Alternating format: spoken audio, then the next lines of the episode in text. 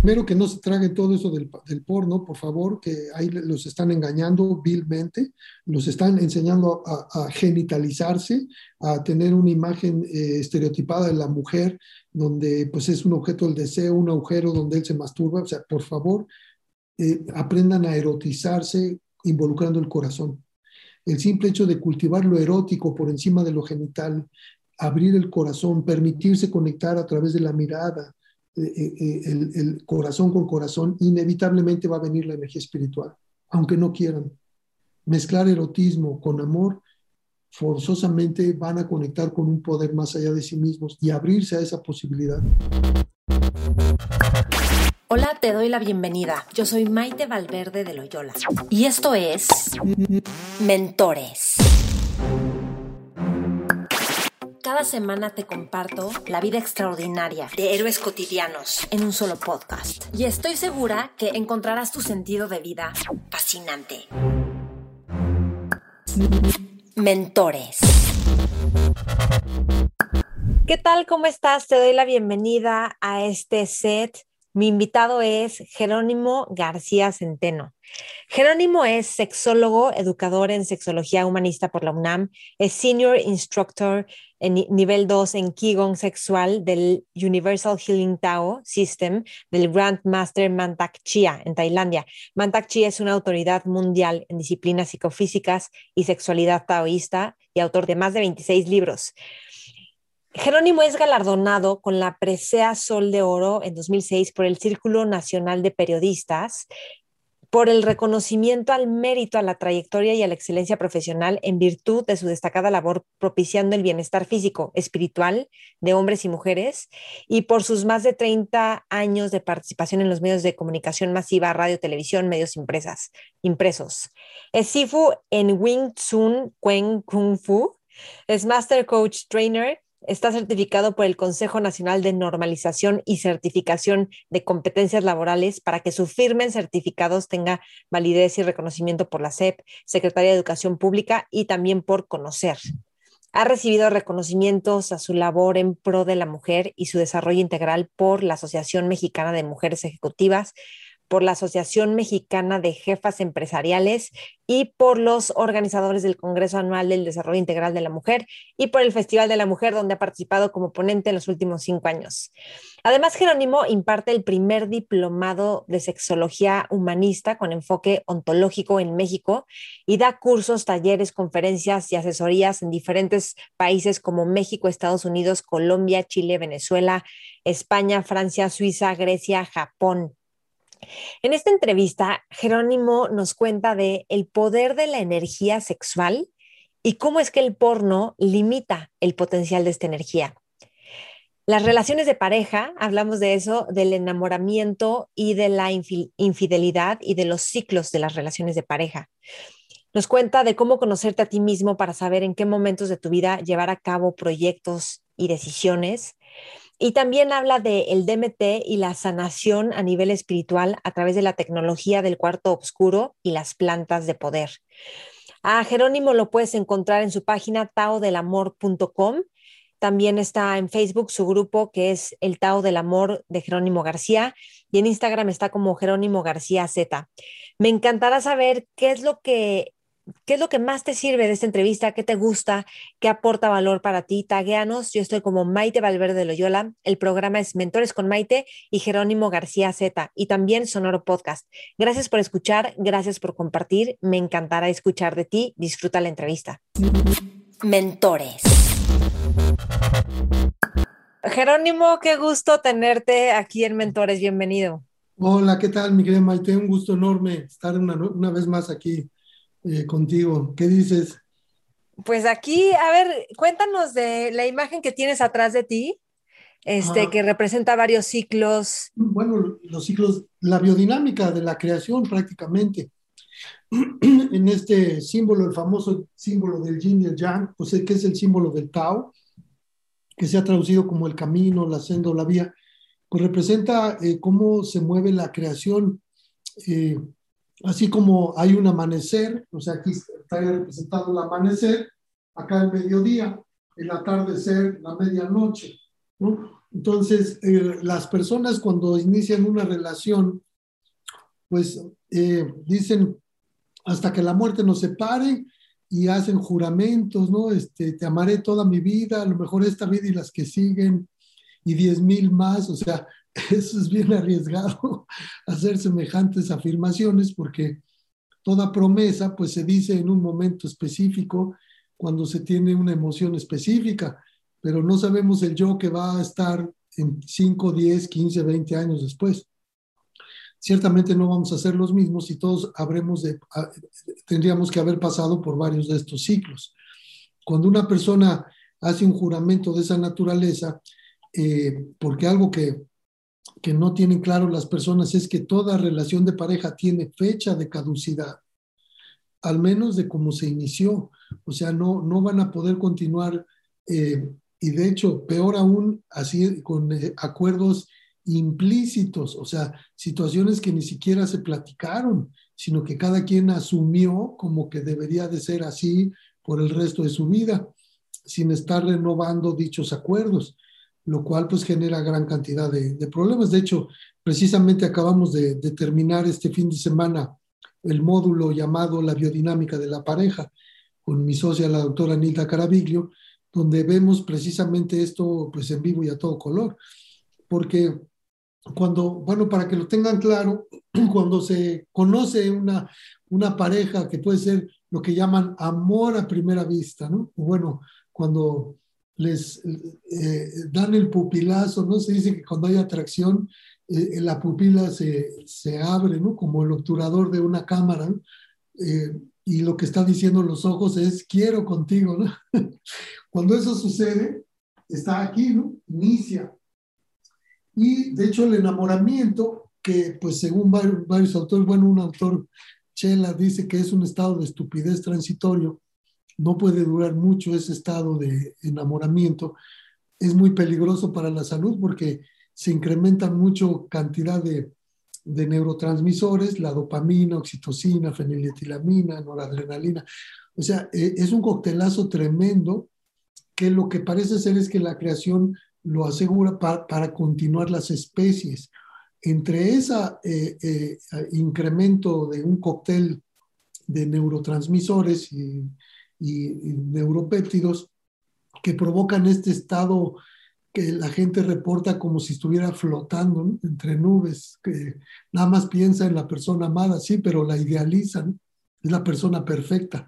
Toda esta idealización transcurre en esta etapa.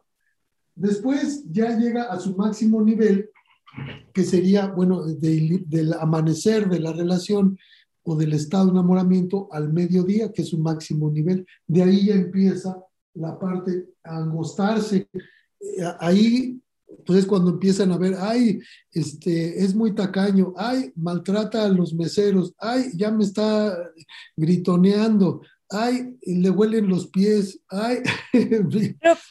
¿No crees que eso sí lo detectamos desde el principio, solo que no le hacemos mucho caso? No le hacemos Yo pienso que vemos las señales, o sea, ya, todo ya lo viste desde antes.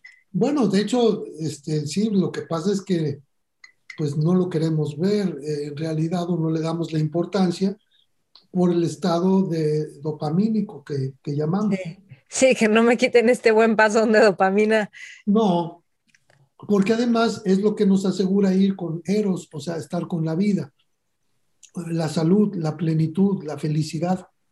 Y entonces, ¿y cuál es la propuesta en, ah, déjame Acabar el ciclo porque ah, después viene la fecha de caducidad de esa relación. Esto no lo quieren escuchar las personas. Así como, bueno, entonces... Quieren vivir con la cabeza en un agujero metidos antes de que alguien les diga, no, tu relación necesita un periodo refractario que es el periodo de... Este es el periodo de luto donde se tenían que replantear si realmente quieren continuar otro ciclo o se dan aire tantito. De hecho, los wixárika, los que mal llamados huicholes, eh, ¿cómo se casan? Pues contratos anuales renovables. Y en, esa renovación, o sea, después de un periodo de, podríamos decir, de repliegue, aquí se vuelven a reunir y y a ver, pues, cuál es tu oferta y tu demanda en este nuevo ciclo y a ver si es compatible con mi oferta y mi demanda. O sea, ¿qué significa esto? ¿Qué ofrezco yo en una relación? ¿Qué puedo ofrecer? Porque si están esperando de mí cosas que no están a mi alcance, porque gran cantidad de parejas lo que dicen es, te amo a ti siempre y cuando tú, esto, esto, esto, esto, esto. un pergamino de este tamaño. ¿no? ¿Tú qué haces con tu esposa? O sea, ¿tiene, ¿renuevan acuerdos o cómo? Pues sí, este, realmente tenemos acuerdos flexibles, renegociables, porque en el momento en que hay una incomodidad, lo ideal es que se, se eh, construya un espacio de resolución de conflictos. ¿Qué es, una, ¿qué es un acuerdo flexible? O sea, por ejemplo, acordamos, eh, eh, por decir algo, que uno de, una de las causas de, lo que sabemos de separación de parejas también son familiares, ¿no? Entonces, motivo de conflicto muchas veces es las fechas, ¿no? Las fechas, navidades, este, eh, años nuevos, etcétera, con qué familia la vamos a, este, a lo mejor ya tenían un acuerdo eh, muchos años de una cierta manera, todas las navidades con mi familia y los años nuevos con la tuya. O este, pero eh, podría ser susceptible de, cambiarse, o sea, de poder decir, bueno, en este año a mí me gustaría hacerle diferente y propondría este, esta otra manera, o sea, cualquier arreglo que hayan hecho, en el momento que haya una incomodidad por parte de alguno, pues deberían de tener la capacidad de replantear la situación. Es lo que nosotros llamamos poner nuestro corazón sobre la mesa. Mm, qué padre. Me gusta eso porque es tú que piensas de esto. Porque no, normalmente en esta cultura estamos muy acostumbrados a, decir, ¿y tú qué piensas? Sí, pero si tú me hablas de lo que piensas y yo te hablo de lo que siento, pues nunca nos vamos a entender. Tú me estás hablando de otra cosa racional y yo estoy diciendo, hablando de sentimientos, que ese es otro de los temas de las discusiones. Uno habla de lo que siente y el otro le habla de estadísticas. ¿no? Sí, sí. Entonces, este, nunca se entienden, jamás, esos son limitantes en la comunicación. O sea, tendríamos que aprender a hablar desde, desde los sentimientos. A ver, entonces yo escucho lo que la otra persona siente y podría pues decir, entiendo que sientes eso y pues a lo mejor, pues sí, lamento que sientas eso, no es la intención mía de generar esos sentimientos en ti, pero en realidad, pues esos sentimientos a lo mejor tienen que ver con otra cosa que no soy yo. Porque además, para colmo de males, pues a la pareja actual, pues le, inconscientemente le queremos eh, cargar la cuenta de las parejas anteriores o de papá o de mamá. Sí, principalmente. ¿Cómo elegimos a la pareja? Pues que se parezca mucho a papá o que no tenga nada que ver con papá o que se parezca mucho a mamá o que no tenga nada que ver con mamá, según como nos haya visto. Ahora, sí, cuando hablamos de papá y mamá, en realidad son cuidadores, ¿no? Eh, el, que, el que funge como, el, que hace el rol de paternaje y maternaje. Puede ser un tío, un abuelo X, ¿no? Si son adoptados, padres adoptivos. ¿Sí? Y Jerónimo, tú con todo este tema que manejas del Tao del amor y, o dicho de otra forma, el sexo sagrado también, ¿tú tienes acuerdos de exclusividad sexual con tu esposa o no? Bueno, mira, aquí qué bueno que, que, haces esa pregunta porque te voy a decir que todos tenemos tres vidas, ¿no? Una, la vida pública, que es a todo, de aquí para allá, o decir lo que estoy diciendo a toda la gente que escuche. La vida íntima, que es solamente la que se vive entre las personas cercanas en la relación y más aún hay una vida íntima que no se comparte ni siquiera con la pareja, bajo riesgo de cometer sincericidio. ¿Sí me explico? A ver, dame, o sea. A ver, te las barajeo. Bueno, primero, la vida pública, pues es lo, que uno este, le puede decir a fulano de tal y tal.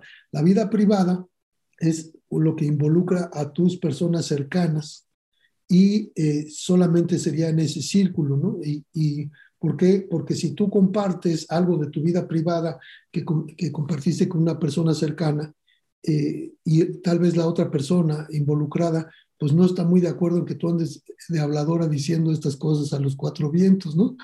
Okay. Sentiría invadida en su intimidad, ¿sí, verdad? Y más aún, hay otra parte que es dentro de mi frontera de piel, que es esa vida íntima. Esa vida íntima ni siquiera se, se comparte con, con tu pareja. ¿O cómo te sentirías tú que te preguntara tu pareja actual, Oye, ¿y cómo te hacía, cómo te dabas tus despeinadas tu novio anterior? Te hacía así, te hacía así. Tal vez te, te sientas a gusto, tal vez no. Y si no estás a gusto, estarías en todo tu derecho de decirle a esa persona, óigame, no. esa es información de mi vida íntima que no me siento a gusto, mi corazón no se siente a gusto al estar ventilando estas cosas eh, porque además se puede usar en su contra, ¿no? Cuando una persona utiliza información de este tipo de manera descontextualizada, eh, pues obviamente eh, puede sentirse vulnerada. por ejemplo, si compartió algo contigo y tú lo usas en su contra, por ejemplo, claro. eso, eso significa una traición a la confianza, que eso jamás se puede recuperar. O sea, de hecho, eso de perdonar, ni siquiera el término de perdonar la traición, porque eh, dices, olvídate, no, pues cómo olvídate, las cosas no se olvidan. Eh, eh, muchas veces hemos visto, sobre todo en lo que la gente llama infidelidades, pero que nosotros, bueno, yo en particular prefiero llamarle relaciones extrapareja, porque el término infiel es un término religioso para empezar. O sea, para los musulmanes todos nosotros somos infieles, los que no seamos musulmanes. El origen de la palabra es religioso. Y cuando una persona eh, comete una relación extrapareja, eh, lo con quien está siendo fiel antes que con nadie y con cualquier acuerdo es con las necesidades de su alma. ¿Sí, verdad? Así de simple. ¿Y por qué lo hace? Pues porque también estamos llenos de, cantidad, de, aquí como les digo en los talleres, el problema no son las cosas que ignoramos, porque esas las aprenden rápido en uno o dos fines de semana. El problema son las cosas que hemos dado por ciertas toda nuestra existencia y que son una sarta de mentiras, como que la especie humana es una especie monógama de por vida. Ningún mamífero lo es. Lo que los mamíferos experimentan en la naturaleza es eh, periodos de monogamia o también llamado monogamia secuencial. Así hayan firmado lo que hayan firmado, porque los que firmaron, como te dije, firmaron aquí, por aquí en esta zona, sí, pero después de haberle dado varias vueltas a esto, pues ya son otros individuos que no han renegociado esas situaciones. ¿Y esos periodos como cuánto duran? No, pues de hecho son depende? De hecho, hay ciclos lunares, hay ciclos solares, hay, y, la numerología pues te marca ciclos de 3, de 7, de 9, de 12, las trecenas que también son importantísimas. Eh, nosotros tenemos diferentes, son relojes dentro de relojes dentro de relojes. Eh, que, que, obedecen, por ejemplo, las trecenas, pues son cambios hormonales clásicos. A los 13 años, pues viene la, Antiguamente eh, venía la menarca y la yarca, hoy en día a los nueve años, diez. ¿Cómo son 13, 26, 39? 39. No, 42 sería. Este, son, no, no son 13, 26. 42. 42, 54. 4. Ah, no, pero me estoy, estoy sumando 12, no 13, pero bueno, como 43, 55. Mira, ya, ya es 13, 26, 39, eh, 40 eh, y... 50, no, 26 más. ya, nos estamos, fallando aquí las Pero 50, creo que 52, después 52, 65, algo así. Sí, 65. Y bueno, y fíjate, ya al haber cumplido este, estos ciclos de 13, pues en, las tradiciones eh, antiguas eh, son cambios muy importantes, incluso a nivel hormonal, que si no hacemos nada, pues siguen una cierta inercia. Pero nosotros en el Tao vemos formas de reorganizar nuestro perfil hormonal, o sea, de darle órdenes. ¿Cómo? Hormonal para que siga eh, como joven. ¿Cómo? Ajá. Fíjate, esto, esto también es otra cosa que no, a mí no deja de sorprenderme, ¿no? Porque médicos alópatas, endocrinólogos, les preguntas cómo darle órdenes a mi sistema endocrino y no dicen, no les enseñan eso. ¿Y cómo darle órdenes al sistema endocrino? Pero, este, de hecho, pues estímulo o no estímulo es la única, el único lenguaje que entienden nuestras células. Entonces, el estímulo sexual es una orden específica de que aumente el perfil hormonal la no excitación, o sea, el intento de celibato o abstinencia, pues es una orden, o sea, si, si, si la persona se excita cíclicamente, es una orden de que sus hormonas segreguen eh, sus gónadas y bueno, todo su sistema, porque las producimos hormonas desde la cabeza, la pineal, pituitaria, hipotálamo, etcétera. En todo el cuerpo se, se liberan hormonas si hay excitación sexual.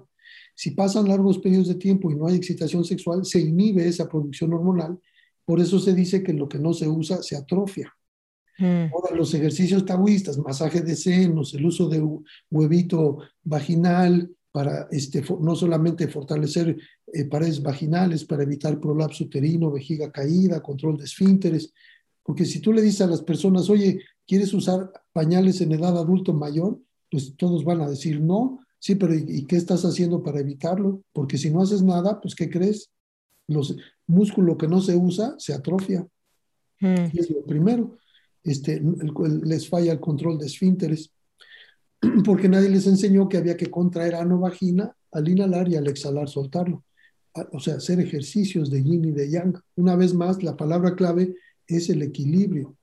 Y esto no se les enseña, o sea, en, la, en la, Facultad de Medicina, porque pues ahí eh, pues les enseñan cosas que pues tienen que ver realmente para más bien atender a, la industria farmacéutica, pero no para curar, porque pues no, o sea, curar no es negocio, eso es, mm. no en esta perspectiva, pero sí lo es para la medicina tradicional. Sí, que la medicina china es preventiva. Bueno, la medicina china, la herbolaria, o sea, no solo es la china tradicional, sino muchas... Eso sí cura. ¿Por qué? Porque va al raíz, porque además cura porque se, se busca cambiar el hábito que enfermó a la persona. Mm. Eso no te lo da una pastilla, una operación. O sea, a ver, ¿qué te enfermó? Pues ciertos hábitos. Entonces cambia esos hábitos, eh, deja de hacer lo que te enferma y empieza a hacer lo que te cura. ¿no?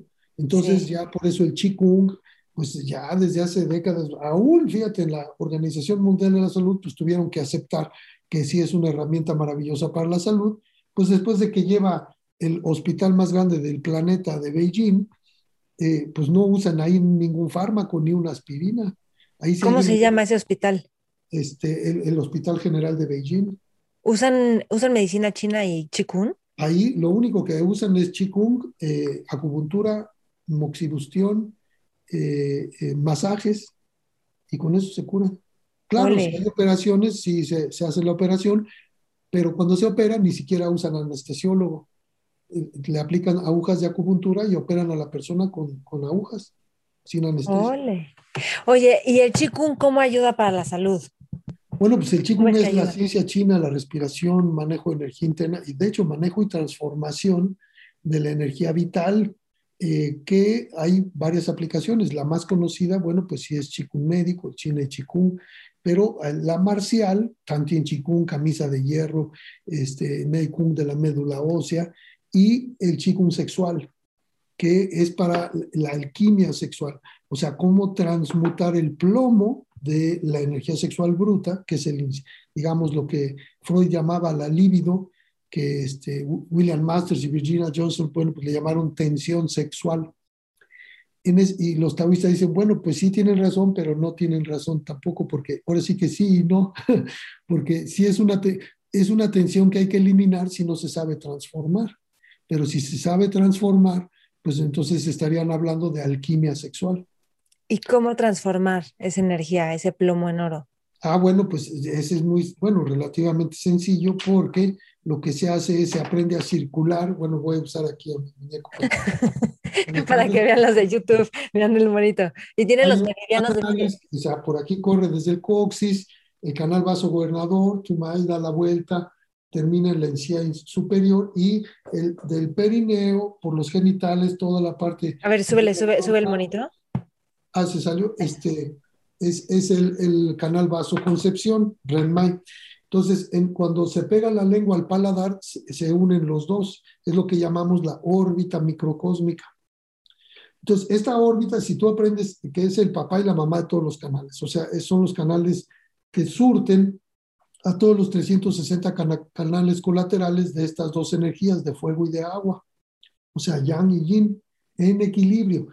Entonces, si aprenden a circular, están en excitación y aprenden a circular esta energía de esa manera, entonces se mezclaría la energía que se está empezando a concentrar aquí en el palacio espermático, palacio ovárico, que es energía sexual, es energía que proviene del movimiento de los espermatozoides, porque cuando un hombre se excita, ¿qué hacen los espermatozoides?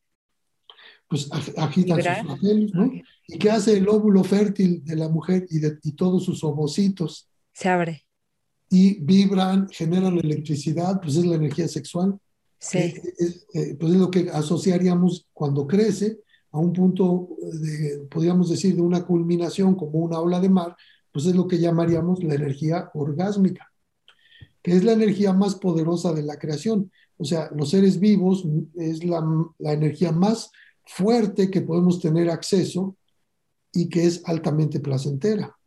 Incluso puede inducir estados de gozo místico o estados de éxtasis. No hay energía más poderosa que esa. La única más poderosa es si metes los dedos en el tomacorrientes, pero no te va a gustar eso. Oye, pero a ver, espérame. Entonces, cuando hay excitación, sientes cómo la energía del coxis sube por bueno, el... no, es que, no es que lo haga así por motus propio, o sea, por eso es el ejercicio de sexual, porque de hecho esta cultura no te enseña eso, te enseña el porno, ¿qué enseña? Te enseña, existe aquí, ir aquí, ni siquiera subas la energía al corazón. Mm. ¿Y qué hacen las tres religiones principales monoteístas? Dicen, no te toques ahí, masturbación, sucio, malo, pecaminoso. No sientas aquí nada, pero sí sienten la presencia de Dios aquí en el corazón.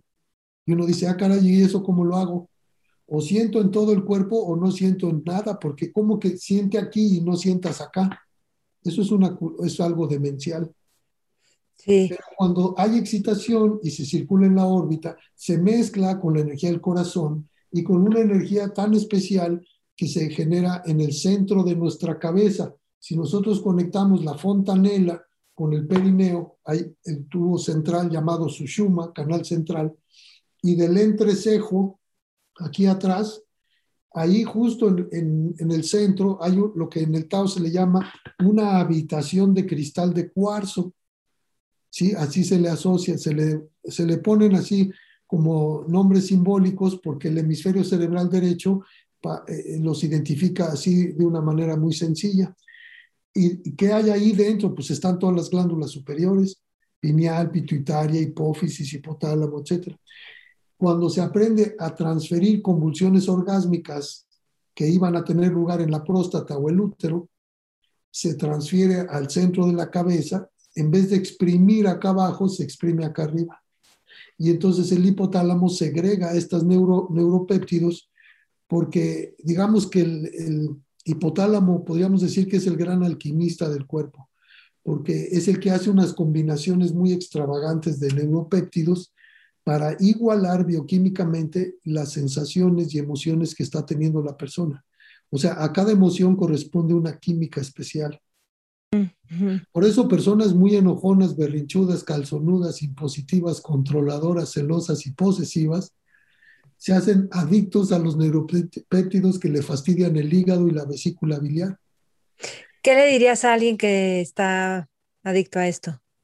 Pues que más bien pues que eh, conozca estas técnicas, por ejemplo, los sonidos curativos, que los estamos dando gratuitamente todas las noches a las nueve, a las nueve de la noche, mis alumnos y un servidor compartimos eh, estas técnicas, o sea, eh, antes de dormir es sacar, eh, digamos, como dice el maestro Chía, hay que sacar la basura antes de dormir, que es lo que deberían hacer en su casa, ¿no?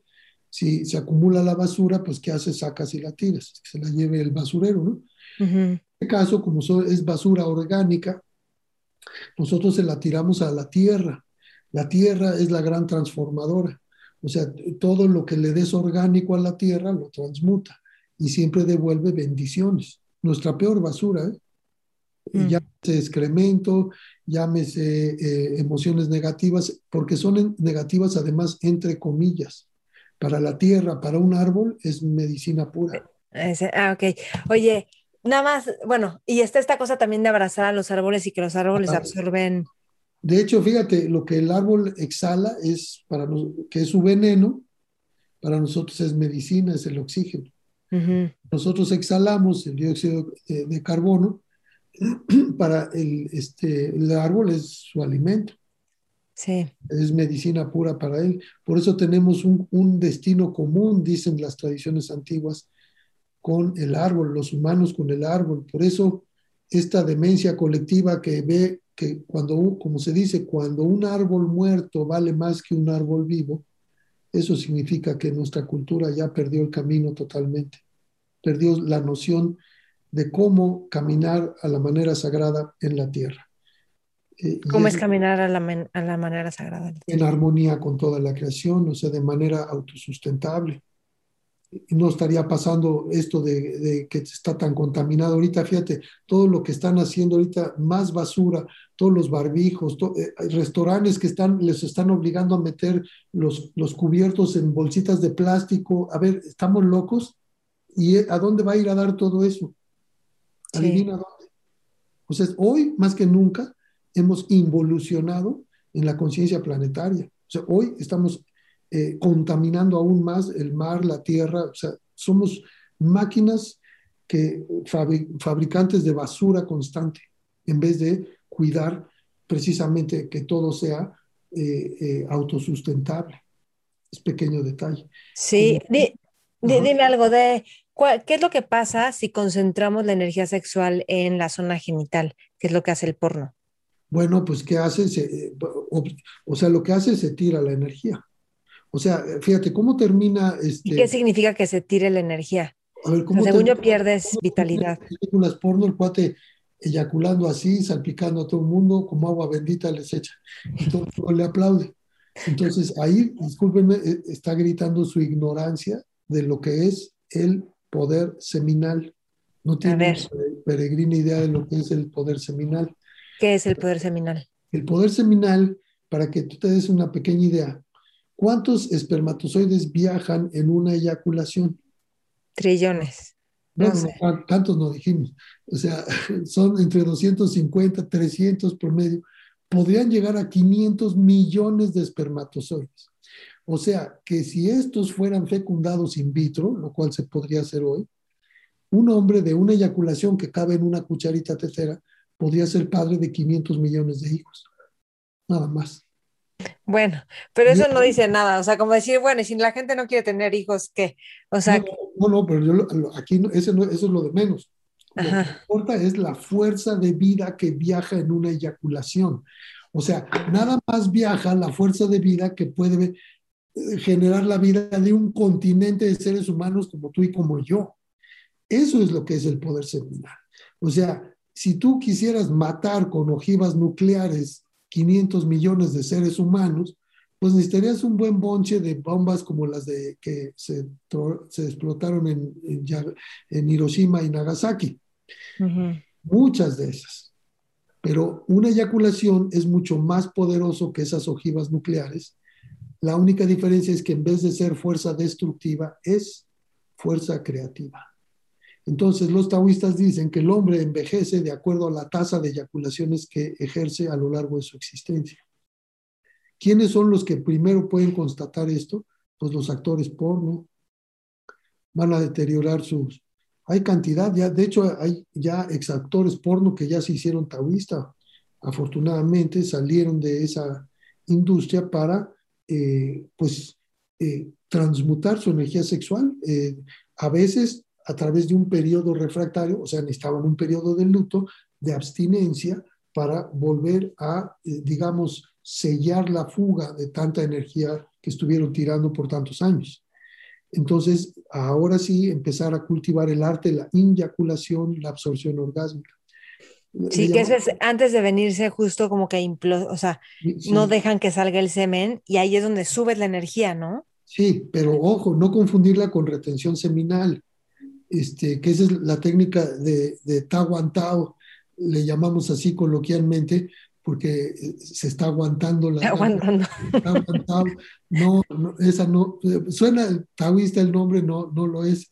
Eh, el que se esté aguantando, pues va, va, a tener varios riesgos de inflamar, o sea, se le puede inflamar testículos, orquitis o la próstata, hiperpla hiperplasia prostática benigna. Esos son dos riesgos inmediatos al que quiera aprender a inyacular, pues comprando el libro del hombre multiorgásmico del Master Chia. O sea, mm, el mismo libro pues, dice, no, no, no, espérense tantito, o sea, niños no intenten esto en casa sin la supervisión de un instructor que esté conocido y reconocido dentro de nuestro linaje, porque pues sí encierra riesgos para la salud y esos no son los únicos. ¿Y tú das clases de esto, de inyaculación? Claro. ¿Y no, o sea, tienes grupos de hombres o algo así? Ya llevo más de 30, 33 años de estar enseñando esto. Ok, o sea, si alguien quiere aprender esta técnica, ¿qué? ¿Cómo? Pues yo le sugiero que ahorita ya lo puede tomar online, porque la, la maravilla de online en streaming, lo hace en vivo, le saca sus dudas, etcétera. Y además, pues sí puede contar con una asesoría personalizada. Podemos darle para revisar su técnica, puede ser así por Zoom, por cualquier plataforma, no importa. Okay. ¿En tu página que es Jerónimo García o el Tao del Amor? Bueno, en taodelamor.com, ahí simplemente pone taodelamor.com y aparece un calendario de Google donde están todos los próximos talleres. Le da clic y se despliega toda la información. También está el, en, en Facebook, está el, este, el, el, grupo El Tao del Amor de Jerónimo García Z. También en okay. Instagram está Tao del Amor, así pegadito.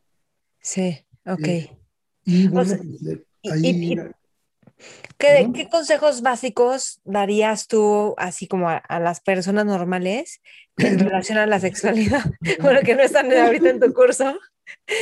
O sea, para la gente que está escuchando, ¿cuáles son tus consejos básicos en relación a la sexualidad? Bueno, pues primero que se den cuenta eh, que pues han, hemos nacido en una cultura sexofóbica. ¿no?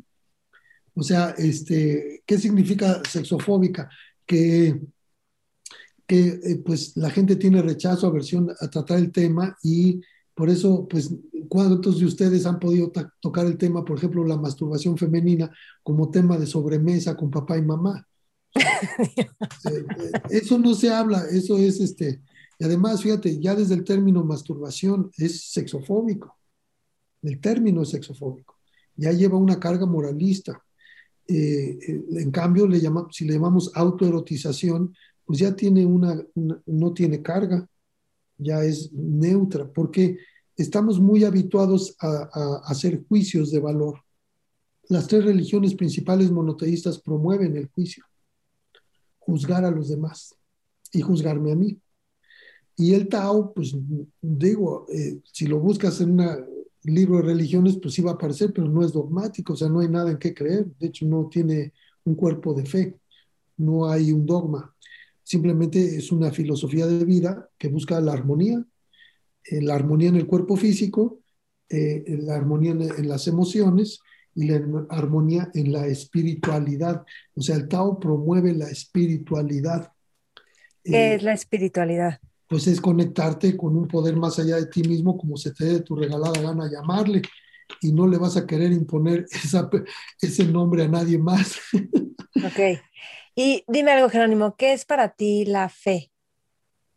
Bueno, la fe, este, he tenido un, maestro que, que, el maestro Francisco Plata también, eh, él ha dicho que la mayoría de las personas creen que es un valor y él dice en algunas circunstancias podría ser un antivalor. ¿Cómo es eso posible? Porque en el Tao no hay conceptos a rajatabla, donde se dice, por ejemplo, la vida es vida, la muerte es muerte. ¿No? En el Tao dice la vida es muerte, la muerte es vida. Eh, son paradojas, porque hay un punto donde se encuentran los opuestos. Este es el punto del Tao, esta línea. Esta línea se ve todos los días al amanecer y al atardecer. Al amanecer se ve la línea de la noche que va dejando de ser noche y le cede el paso al día. Al atardecer vemos la línea clarita entre la luz que se está yendo y la oscuridad que está entrando. Entonces, desde la visión del Tao, eh, no hay conceptos a rajatabla, o sea, todo es relativo a. por ejemplo, en este caso de la fe, en algún momento, si tú tienes fe en que puedes lograr un objetivo y todo, es una medicina maravillosa, o sea, es con lo que puedes salir de una situación eh, difícil en tu vida, ¿no? Fe en, en, un poder más allá de ti mismo, etcétera, como le quiera llamar. Pero, por ejemplo, si alguien no se preparó para un examen y dice la noche anterior al examen, prende una velita y dice, ay, tengo fe en que sí voy a pasar el examen pues en ese caso es un antivalor, porque esa fe lo único que va a traer es una gran frustración, porque eh, la intención no es suficiente, como dice el gran Master Mantachia. Tú puedes tener una intención de, sí, lograr. La intención es suficiente. ¿Y qué se requiere entonces? Estructura interna. En el caso de pasar el examen, pues caray, prepárate, estudia, mi buen, y construyete esa estructura interna para pasar ese examen. Por ejemplo, si tú me dijeras, y de hecho esto no se lo aclaran muchos, por ejemplo, en Reiki les dicen que, que la intención es, es, suficiente. Y yo te digo, a ver, tú puedes tener toda la intención de darle unas cachetadas a Mike Tyson, pero quiero ver cómo le haces. ¿Sí tienes la estructura interna para hacer eso? No, tendrías que entrenarte varias décadas para pararte enfrente de Tyson esa estructura interna y entonces sí, tu estructura y tu intención, ah, tal vez ahora sí la libres, ¿no? Ahorita pasamos a las artes marciales, pero ¿algún otro consejo básico de, en relación a la sexualidad para los normales? o sea, para los ordinarios. Las básicas es que, pues, que contemplen la sexualidad nada más como el instrumento de la divinidad para expresar su obra, nada más. Entonces, ahora, esto no quiere decir que solamente vamos a tener encuentros sexuales con, con, propósitos de procreación, porque nosotros somos como algunas especies extravagantes, como los delfines y los bonobos, en que podemos tener sexo recreativo, no nada más eh, con, con, propósitos de, de, procreación, como si la mayoría de los mamíferos tienen periodos de estro. O sea, mm. hay una etapa del año donde las hembras ovulan, no ovulan el resto del año, y cuando ovulan eh, es cuando están abiertas sexualmente. Y ojo, cuando están menstruando no aceptan, este, ninguna hembra que esté menstruando va a aceptar compañero sexual. Se defienden con todo hasta mm. que dejan de menstruar porque ellas quieren, están conscientes de que no están fértiles en ese momento. Pero porque así se comportan también esas especies. Nosotros no somos así. Mm, de hecho, no somos monógamos de por vida, ni este, somos más, fíjate, nuestros cromosomas con quienes más compartimos cromosomas son los bonobos. Esta especie de chimpancés que pues tienen, se la pasan teniendo sexo todo el día, por eso no los vas a ver en los zoológicos. Como van muchos niños, pues van a preguntarle, ¿y qué están haciendo? Pues, ¿qué están haciendo? Que están haciendo el, el Amaka Sutra, este, todo, están haciendo ahí todo el día. Oye, Jerónimo, me gustaría pasar ahora al Wing Chun, este arte, ¿eh? Eh, se, pronuncia Wing Chun. Wing Chun. Entonces, eh, ¿qué es este arte marcial y que una mujer lo aprendió y con eso creo que a 90 hombres, algo así me contaste, no, ¿no? sé, no sabemos en realidad, pero sí sabemos por la historia, bueno, como se nos ha transmitido nuestro linaje, bueno, sí tengo el orgullo de venir de este linaje de Ip Man, que ahorita es muy famoso porque ya hay muchas películas con su vida, ¿no? Hay Ip Man, Ip Man.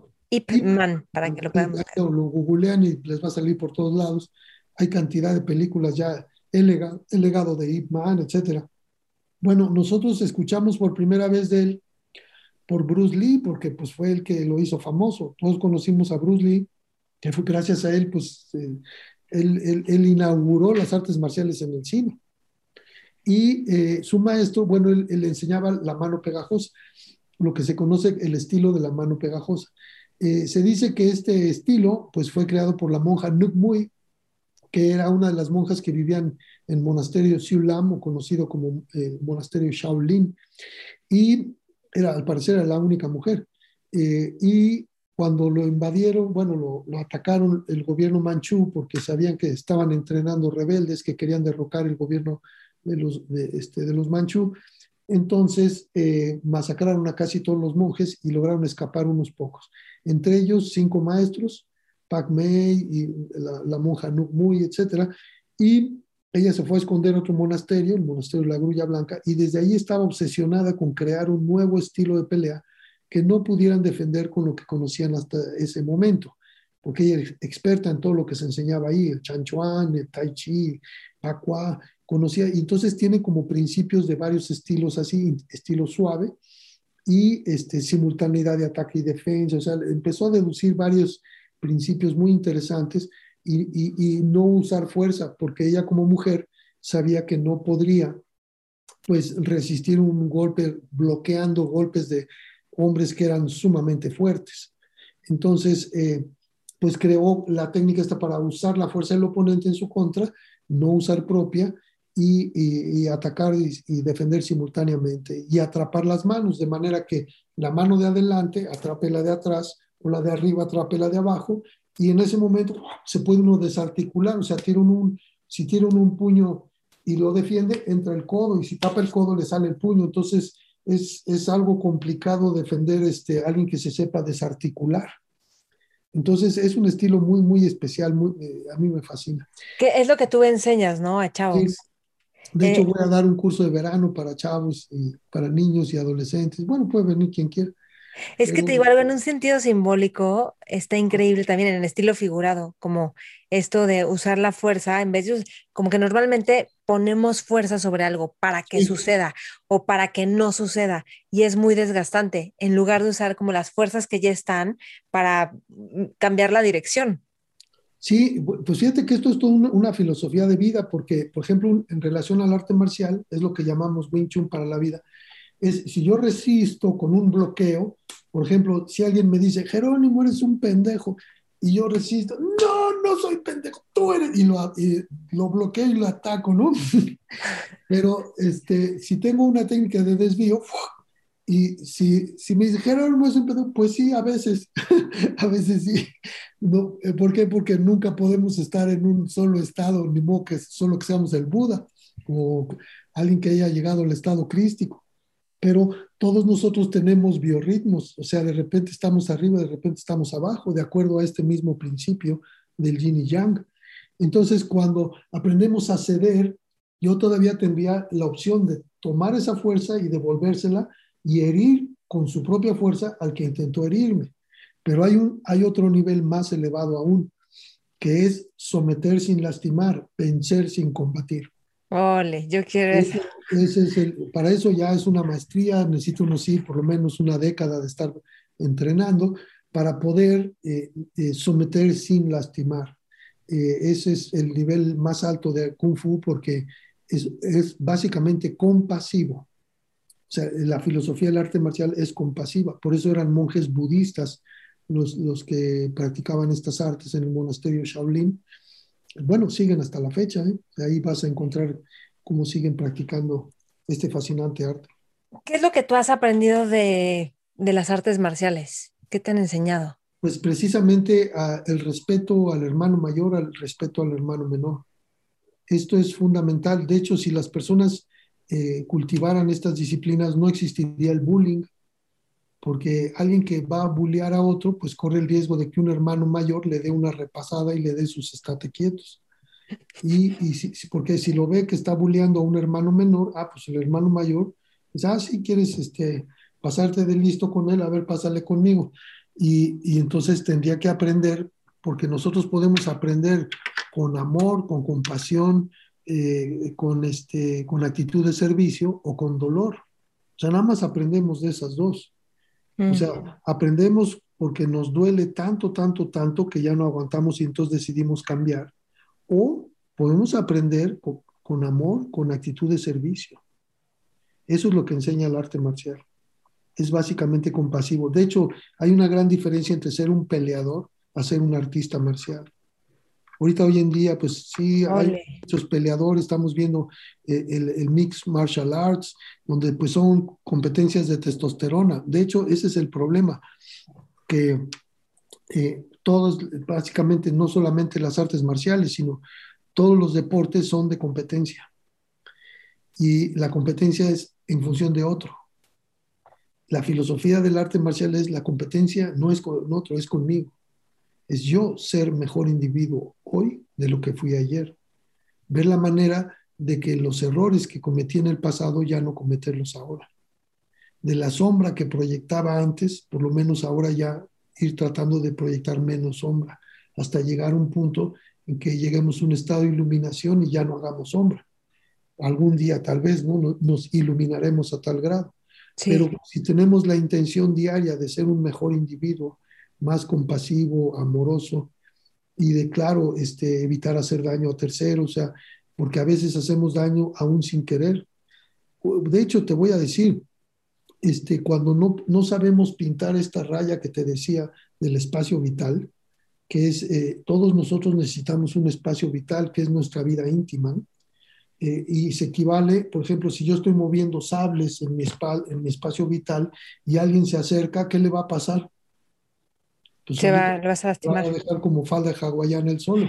Y la persona me dice, ay, me heriste. No, tú te heriste solo, sola, porque te acercaste demasiado sin permiso. ¿Pediste permiso para acercarte tanto? No. Entonces, eh, hazte para atrás, es mi espacio vital, es el espacio mínimo que requiero para respirar mi oxígeno. Y esto aplica a las parejas porque gran cantidad de, parejas se separan por esa invasión de espacios. De hecho, si tienes uno y dice, préstame tu celular, ¿quién te está mandando esto? espérame tantito. Sí. El simple hecho de tomar tu celular es una invasión de tu espacio vital. Dime algo, ¿qué es para ti la disciplina? Bueno, pues la disciplina es como lo que hacemos todos los días. Todos los días vamos a, desayunar, a comer, cenar, vamos a hacer pipí, popó, tomar agua. Pues es algo que se hace todos los días.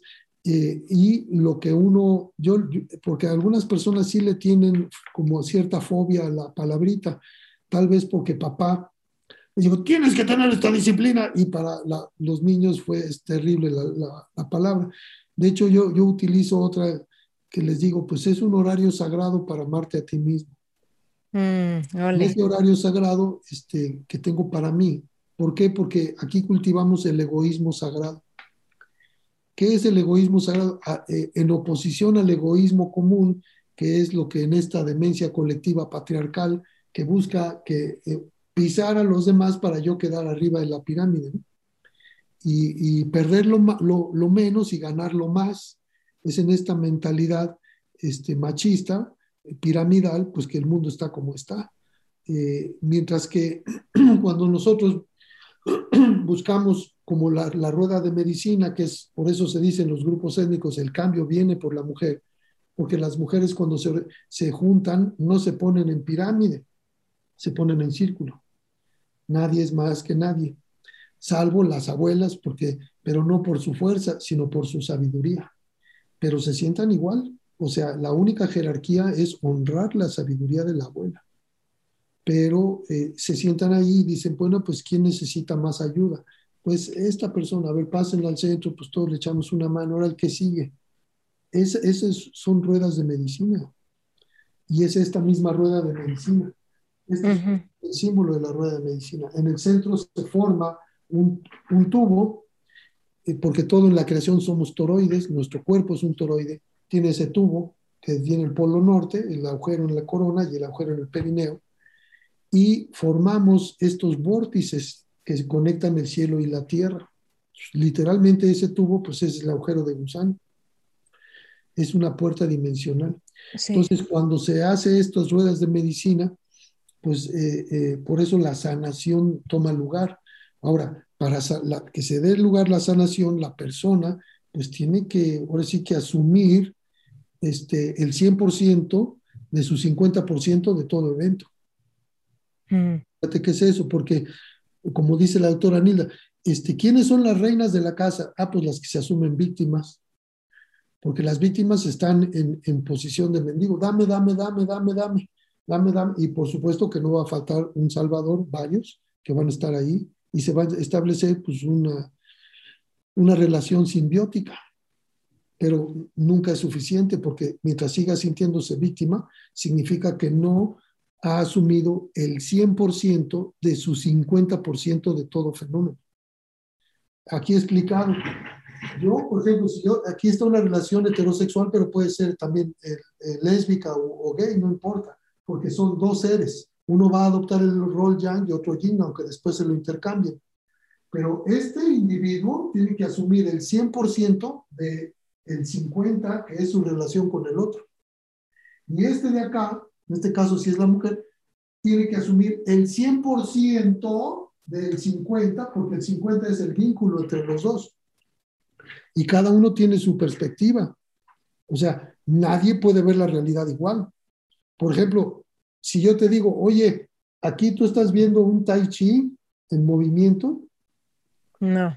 No, entonces, eh, eh, y yo pues digo, pues si aquí está, y, tú dirías que ah, estoy loco, ¿no? Sí, pero esto solamente lo vas a ver hasta que te pongas de, tu lado. Desde mi ventana, cómo se ve la cosa.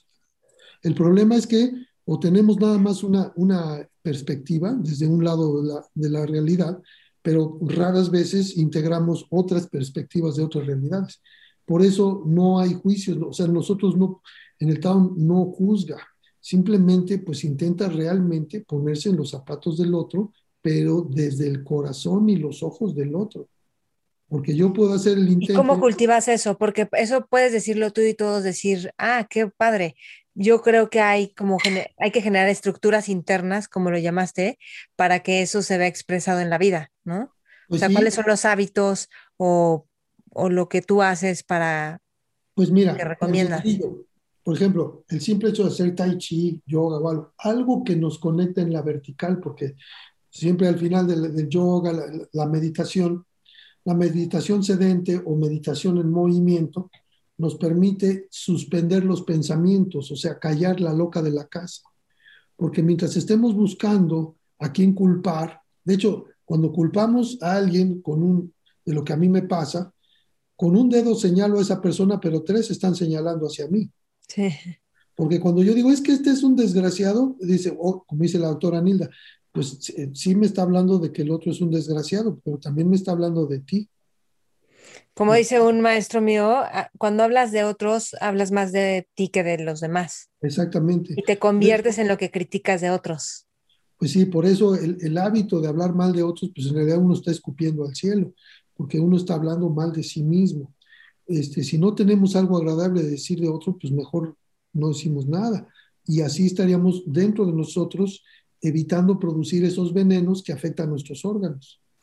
Porque, eh, de hecho, pues hay alguien que se acostumbra así a hablar mal de la gente, pues el hígado, la vesícula, el colon, eh, es de lo que más va a somatizar, porque el colon, porque no suelta, no suelta este, lo que no le pertenece, no ha digerido, porque el intestino delgado lo que hace es tomar los nutrientes de los alimentos, pero también de las experiencias.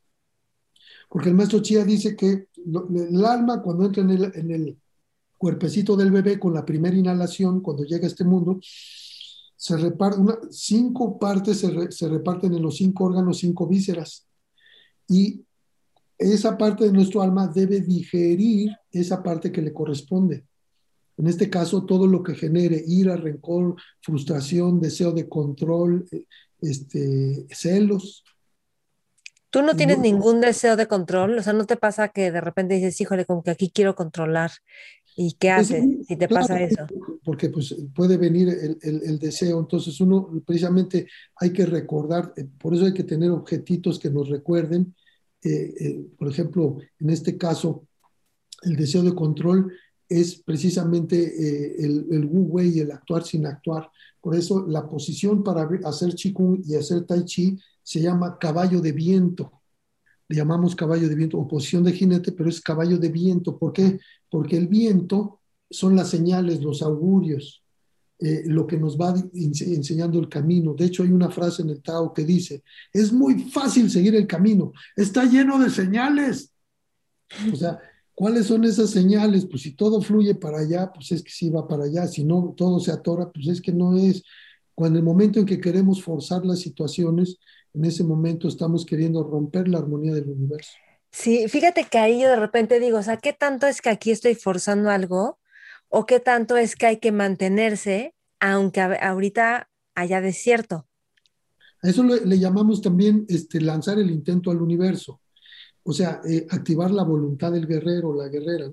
Cuando uno lanza la intención de que se cometa algo desde la vertical, este, desde esto que llamamos plantarse entre el cielo y la tierra, lanzar la intención al universo es lanzarlo en ese tubo central, no en el mundo horizontal, sino en el plano vertical, para que el evento se produzca desde el cielo hacia la tierra, porque todo como es arriba es abajo, como es abajo es arriba. Cuando nosotros lanzamos ese intento al universo, conviene decir la frase, si es que es para el bien más alto que a todos concierne, mm. que se manifieste la brevedad posible. Y de esa manera, porque la palabra, la palabra pues es lo más poderoso que hay. Al principio era el verbo y el verbo era uno con Dios.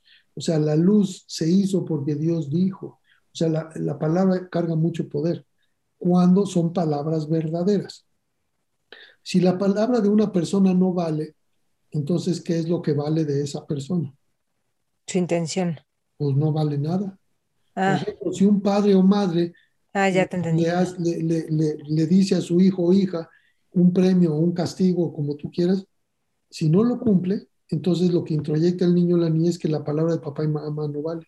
Entonces, no, ¿qué es lo que vale? No solo la de mamá y papá, cuando creces la palabra de nadie vale. Nadie vale. Ni mi palabra. Eso es terrible, ¿no? ¿Por qué? Porque cuando la palabra es congruente entre lo que digo, pienso, siento y hago, entonces pues es lo que decimos que está la persona alineada entre el cielo y la tierra. Entonces su palabra carga poder, podría materializar cosas porque es palabra verdadera. Sí, está increíble esto. Entonces, ¿tú qué dirías, por ejemplo, cuando estamos llevando a cabo un proyecto y que se está atorando un poco? Porque también uno llega a la beta en las minas porque sigue, sigue, sigue, sigue y de repente llegas. O hay veces que, como las historias estas, que no llegó y estaba a un metro, ¿no? Porque se dio por vencido. Entonces, ¿qué, dirías, qué recomendarías para, tenemos proyectos o cosas que queremos llevar a cabo?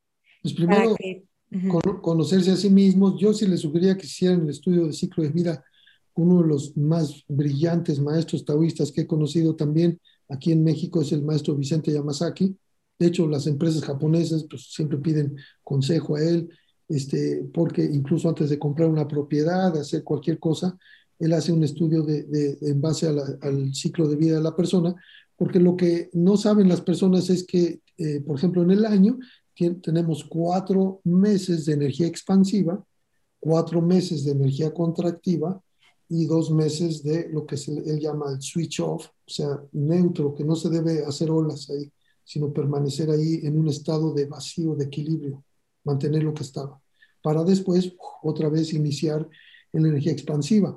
Cuando se ignora esto, a veces intuitivamente los, mismo, los augurios, las señales te van diciendo cuándo es el momento de avanzar, cuándo es el momento de permanecer quieto, sin mover, y cuándo es el momento de recapitular, reorganizar, de aprender de lo pasado, ¿no?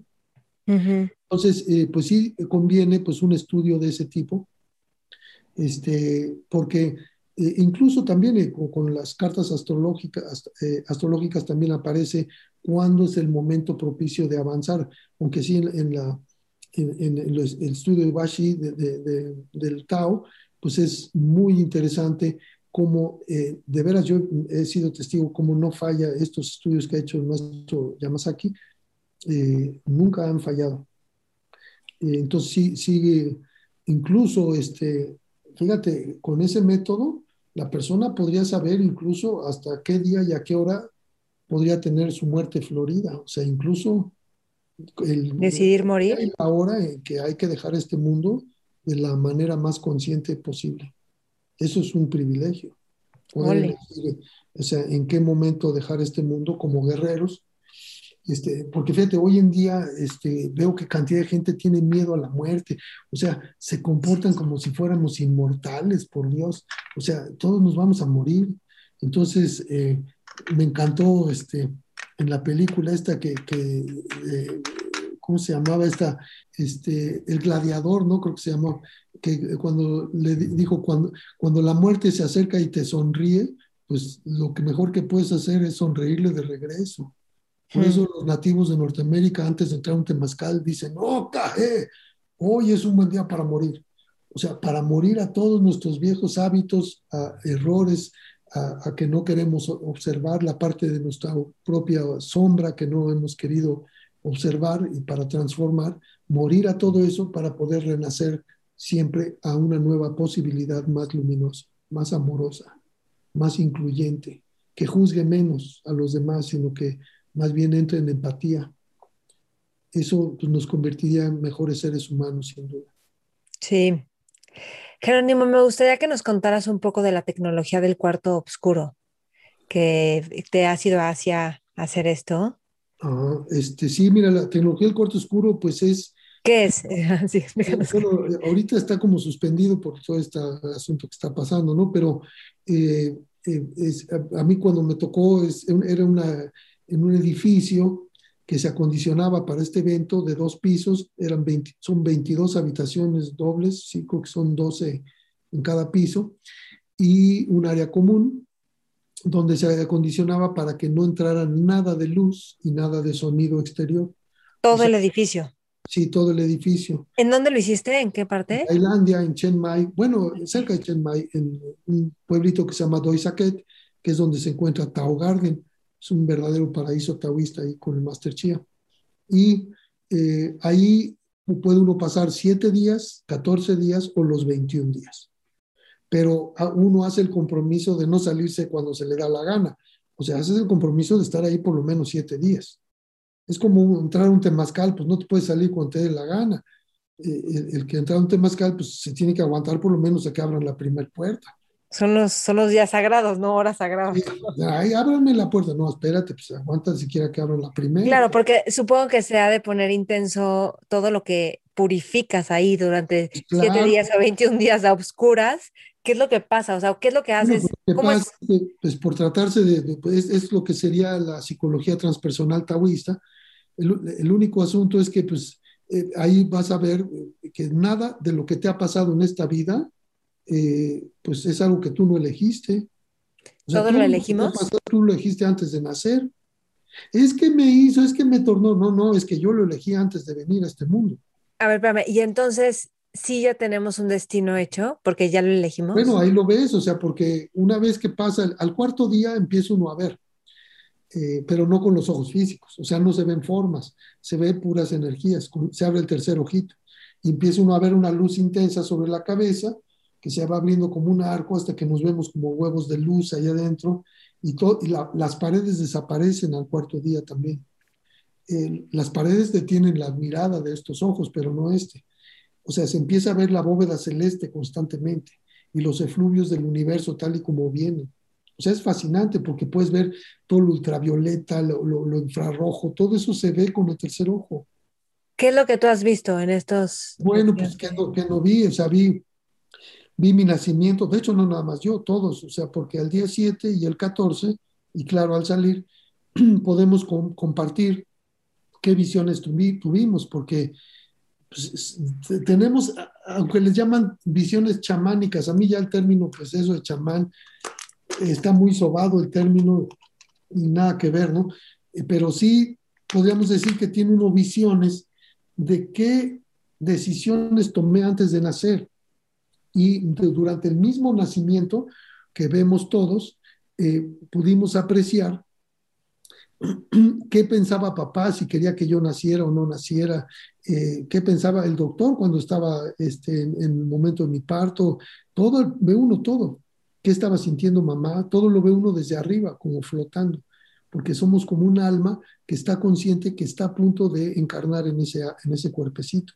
Todo eso está guardado en una parte incluso de nuestro cerebro. En el, corporal también. Mm. Sí, entonces... Eh, cuando uno recuerda, o sea, porque lo ve en tiempo presente, como estar viendo una película. Por eso se dice que son como viajes en el tiempo. Hmm. Hay muchas películas que reflejan eso. Ay, me estoy viendo a mí mismo de niño. Pues eso es real. Eso sucede ahí. Nos pasó a todos, a las 44 personas que estuvimos ahí. Este, nos pasó a todos. Ahora, al verla... perdón. Venga, venga. dime. No, no, no, venga. Y pudiste ver, perdón pude ver, por ejemplo, si no me quería mi papá que yo naciera, todo ese asunto lo vi. Y después uno lo puede comprobar, ¿no? Este, investigando cosas que ve uno ahí que, y termina uno dándose cuenta que sí, es cierto, o sea, todo eso era real. Ahora, ¿de qué te sirve verlo? ¿De qué te sirvió verlo? pues imagínate, por ejemplo, pues yo que fui, eh, entre comillas, víctima de violencia intrafamiliar, o sea, a mí, pues eh, sí te puedo decir que tuve una infancia de terror, o sea, a mí mi estómago me avisaba, este, pues 40 minutos antes de que llegara mi papá.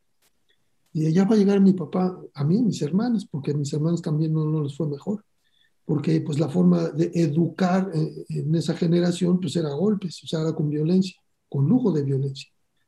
E, y era por nuestro bien, ¿no? Mm. Entonces, pues eh, yo sé lo que es vivir una infancia en terror, eh, pero pues ¿qué crees? O sea, no soy víctima, no me asumo víctima porque yo lo pedí, como por ahí después en uno de los libros de Carlos Castaneda, cuando don Juan Matus le dice, es que cuando quiere seguir un individuo el camino de hombre o mujer de conocimiento, o sea, hacerse un guerrero o guerrera acechadora, acechador y ensoñador y ensoñadora, entonces elige tener cerca un, lo que él llamaba un pinche tirano, así le llamaba coloquialmente, un tirano que este, te afile hasta que ya no necesites. De igual manera que un, un diamante en bruto pues de hecho, para empezar, el diamante en bruto, pues no sería más que un guijarro para el ignorante, ¿o no? Pero si alguien que lo sabe reconocer, toma ese diamante en bruto y lo, lo necesita pulir, es esa fricción, esa fricción es violenta para el diamante. ¿Hasta cuándo se la necesita? Pues hasta que ya está transparente y ya no se necesita. Entonces ya puede pasar la luz a través de él, ya no hay sombra una vez más. Algún día todos llegaremos a ese estado. Sí. Tarde o temprano. Y dime algo, ¿cómo son? O sea, supongo que cada día hay como alguna rutina en la tecnología del cuarto oscuro, de tal forma que les ayuda como a recordar el momento o a ver el momento de tu nacimiento, todas estas, o sea, yo he hecho prácticas dirigidas de regresar al nacimiento y sientes tal cual la energía de tus papás, si estaban preocupados, emocionados, se siente todo eso, ¿no? O sea, como que te lo tienen que decir, tú ya lo sabes, ¿no? Pero, pero que, o sea, tienen como diferentes dinámicas que te van llevando como a acercarte a diferentes momentos de tu vida, ¿o cómo es? lo que pasa es que el maestro Chia enseña en la primera semana Lesser Canon Lee, en la segunda semana Greater Canon Lee, y en la tercera semana Greatest Canon Lee. Y antes de entrar, pues te pasan las diapositivas para que veas en qué consiste cada alquimia, son fórmulas de alquimia incluso eh, ideal para personas que deciden no tener compañero o compañera sexual, porque este, son prácticas de transmutación de energía sexual en solitario también, fascinantes. No significa que con, esas no vas a tener relaciones con claro, las puedes tener, pero tendrías también recursos, habilidades para poder en un momento dado no depender de una pareja. Eso ya nos pone en otra posición. ¿Cuántas parejas se unen por necesidad? Con tal de no estar solos. Entonces, pues eso es terrible para la relación. Seguramente va a ser relación tóxica porque cuando alguien está por necesidad, pues se va a conformar con migajas. Sí. Sí, ¿verdad? ok, pero entonces, ¿qué hacen? ¿Hacen meditación? ¿Hacen chikuna y obscuras? Hacen... Eh, todas esas fórmulas son eh, meditaciones de chikung. Sentado, o sea, es que mira, el chikung también hay que mencionar, así como las artes marciales se dividen en, estilos duros o externos, que son la gran mayoría, donde hay choque de fuerza contra fuerza, y a ver quién, quién pega más fuerte, etcétera, y los estilos suaves o internos como Tai Chi, Pakua, Shini, incluso Wing Chun. Estos estilos también eh, son, ya son para manejo de la energía interna, donde el viaje es hacia adentro. La competencia es hacia adentro, hacia, es conmigo, no es con otro. Entonces no se busca, por ejemplo, en ese sentido no se buscaría los trofeos, porque yo les digo, cuando alguien va a un torneo, pues tal vez le ayude ir a ese torneo si está muy baja su autoestima y necesita autoconfianza. En un momento dado puede ser medicina, pero si continúa por ese lado, yo les digo, ¿quién se va a traer ese trofeo? ¿El ego o el ser? Adivina quién. El ego. Entonces, si te vas por ahí, pues entonces ya te quedaste en el mundo horizontal. Pero cuando vas hacia el ser, pues es el plano vertical. Y lo mismo aplica con el Qigong. Hay, hay elixir externo, Weidan, o el elixir interno, el Neidan. Cuando es el elixir externo, son todos estos ejercicios de Qigong donde hay movimientos externos de los, de los miembros, las extremidades, para que después vaya hacia los órganos. Pero hay otros, como esto de la órbita microcósmica, la alquimia interior, son puras prácticas que no requieren ningún movimiento externo. Todos son movimientos internos. Y esos son los que se practican básicamente en tecnología del cuarto oscuro. Y sí, tiene un efecto eh, impresionante, eh, precisamente eh, aunado a la tecnología del cuarto oscuro, que obliga al, tercer ojo a abrirse y a ver, fíjate, es el simple hecho de ver, o sea, de tener esas visiones. Yo le, le pongo el ejemplo a que si tuviéramos un, este, un trampolín, como aquí tenemos uno, en el jardín, imagínate que nada más, si tú te quedas ahí en el trampolín, nada más ves las paredes de tu casa. Pero si de repente brincas lo suficientemente alto para ver todo un horizonte de infinitas posibilidades, ¡wow! Y esos instantes se vuelven instantes de eternidad, porque ya tuviste una visión de aquello a lo que podría llegar si logro eh, salir de esta prisión de mis cinco sentidos, porque estamos aquí atrapados dentro de nuestra caja, esta sociedad nos busca meter en nuestra caja, de tal manera que la mayoría de las personas, de hecho hoy más que nunca, no enciérrate, quédate en tu casa, este, pues qué va a pasar que la mayoría de las personas se van a romper sus alas con las paredes de su caja. Dime algo, este, no sé qué piensas tú de las plantas medicinas, si has tomado plantas medicina, plantas de poder, este, y, qué piensas de esto, porque también ayudan como a abrir todo esto, ¿no? O sea, ser pues guías. Sí, que... sí, nada más que, como les digo, niños no intenten esto en casa sin la supervisión de una persona. Ok, sí, pues con gente preparada, ¿no?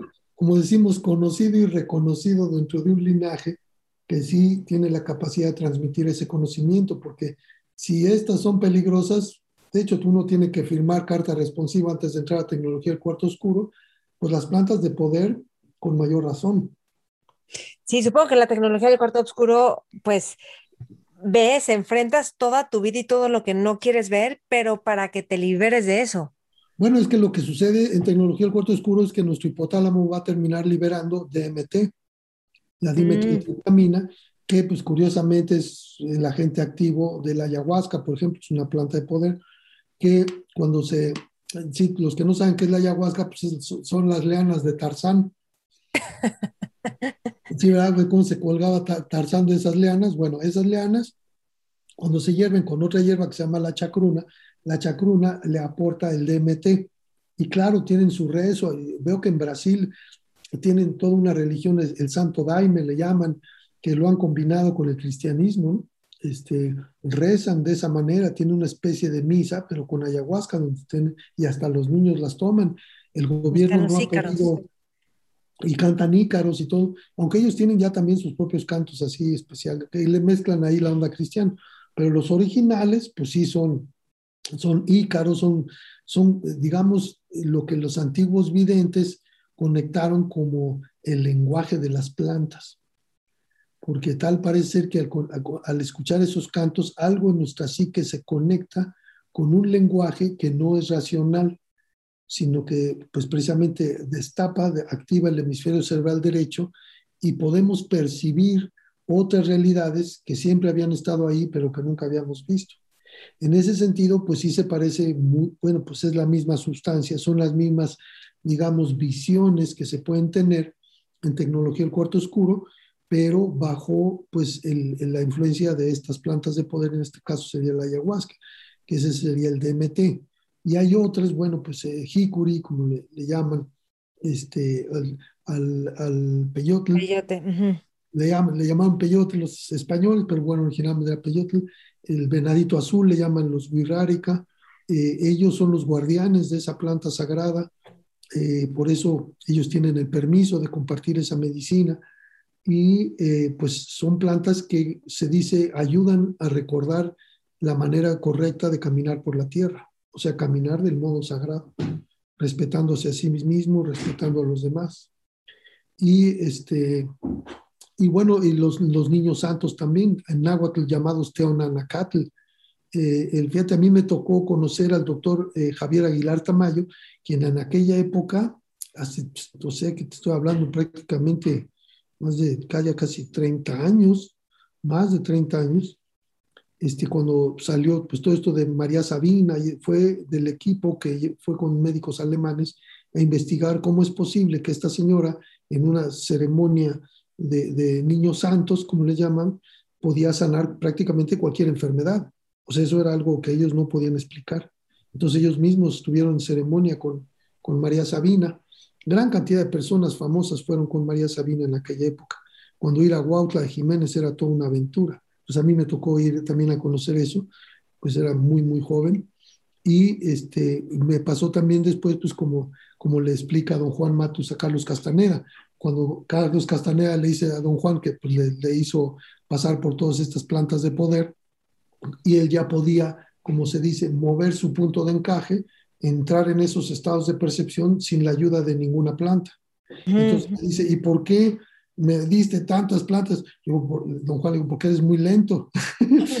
Pero ya que conociste cómo llegar a ese estado, ya no lo necesitas, ya lo puedes hacer a voluntad. Porque aquí el riesgo de todas estas plantas pueden ser una medicina, pero si se exige, o sea, si se crea una dependencia, como he estado viendo, Playa del Carmen, el Caribe Maya, de repente cada fin de semana, ceremonias, entonces ya generan una dependencia con la planta para poder estar en conexión con, algo más allá de sí mismos. O yo sé de gente que lo toma como un, como un tiempo terapéutico, que va a estar un tiempo como trabajando con la planta, con la idea de después dejarla. Pero, ¿cómo es que María Sabina entonces curaba tantas cosas junto con Es que en realidad no era ella, ella ni hablaba castellano. Claro. Nunca habló castellano. O sea, es la planta. Era la, era la, planta del poder. Con lo que hacía era cantar en, en mazateco y esos cantos, una vez más, pues son cantos ancestrales o, simplemente ella los conectaba, le salían del alma y pues establecía el vínculo vertical con esa, e, este, y la, al sanar el alma, pues se sana el cuerpo. Fíjate que yo me, yo me he puesto así playlist de música medicina, o sea, que he ido seleccionando las canciones que sé que son de música medicina o ícaros, y nada más lo pongo, me acuesto en mi cama, puff, o sea, ya lloras, entiendes, perdonas, te perdonas, pero y atraviesas por emociones difíciles, pero es una joya, es una joya. porque ya tienes la red neuronal que conecta con esos estados de percepción alguien no te puede pedir que entres en un estado de conciencia que no conoces, pero si ya lo conociste, ya lo estuviste, ah, pues ahora ya puedes regresar. Ese es el asunto. Y, yo he tenido... Obtener con Chikung. Eso es lo que te iba a decir. Justo con Chikung, las prácticas de Chikung son un viaje impresionante de, de, sanación. ¿Te acuerdas que te conté que iba a ser el Chikung del amor el, no me acuerdo, pero te dije el sábado y fui con a esta sesión. Bueno, era un con el aire y entonces sí lloré y me conecté con el juego y con la, o sea, yo decía, esto fue como una ceremonia con una planta de impresionante. Pero porque ya tienes la entonces ya está el camino neuronal, ya lo puedes evocar y entrar a voluntad. Por eso es el asunto de que son herramientas del camino, pero no pues que se vuelva la, maleta, la muleta de toda tu vida, porque entonces ya pero algo importante es que con el cuerpo y dejando el cuerpo que se mueva con la, el, el, viento, me explico, y la conexión del universo. Híjole, me parece increíble. El chikun es una maravilla. Si estás en una mesa con jóvenes, visionarios, líderes, exploradores, ¿qué les aconsejarías? Bueno, pues primero que no se trague todo eso del, porno, por favor, que ahí los están engañando vilmente, los están enseñando a, genitalizarse, a tener una imagen eh, estereotipada de la mujer, donde pues es un objeto del deseo, un agujero donde él se masturba. O sea, por favor, eh, aprendan a erotizarse involucrando el corazón. El simple hecho de cultivar lo erótico por encima de lo genital, abrir el corazón, permitirse conectar a través de la mirada, eh, eh, eh, el, corazón con corazón, inevitablemente va a venir la energía espiritual, aunque no quieran. Mezclar erotismo con amor, forzosamente van a conectar con un poder más allá de sí mismos y abrirse a esa posibilidad. Y entonces sí van a conocer el verdadero arte amatorio antiguo, que es pues el puente entre la tierra y el cielo. Conocer esos estados de éxtasis, así como, como te pasó con las plantas de poder, imagínate eso con el éxtasis sexual, te cambia la vida. Uh Ole. Jerónimo, ¿dónde te podemos encontrar nada más? Este, en taodelamor.com, como decía, en, este, en Facebook está el grupo eh, El Tao del Amor de Jerónimo García Z y este, también está la página en Facebook Tao del Amor y en, Instagram está Tao del Amor también. Perfecto. Mil gracias, Jerónimo, que estés muy bien y estamos en contacto. Cómo no, muchas gracias. Bendiciones. Mentores. Espero que hayas disfrutado esta entrevista, que te haya abierto perspectiva, percepción, conexión contigo, con la sexualidad, con la energía, con la espiritualidad. Y recuerda compartir qué es lo que, compartirnos qué es lo que más te gusta, qué es lo que más te sirve o aporta algo que te haya hecho clic en este en este podcast, en este video. Gracias por escuchar, gracias por compartir. Te recuerdo las redes para que nos tagues Mentores con Maite, yo Maite Valverde de Loyola. Y si quieres recibir la información cada vez que publico un episodio, un set que es todos los lunes, pero también toda la información detallada, escríbeme a info arroba mentoresconmaite.com. De veras, quiero saber de ti, porque este programa lo hago junto con los mentores, pero también junto contigo, porque es para todos nosotros. Mentores. With the Lucky Land slots, you can get lucky just about anywhere. This is your captain speaking. Uh, we've got clear runway and the weather's fine, but we're just going to circle up here a while and uh, get lucky. No, no, nothing like that. It's just these cash prizes add up quick. So I suggest you sit back, keep your tray table upright, and start getting lucky. Play for free at LuckyLandSlots.com. Are you feeling lucky? No purchase necessary. Void where prohibited by law. 18 plus terms and conditions apply. See website for details.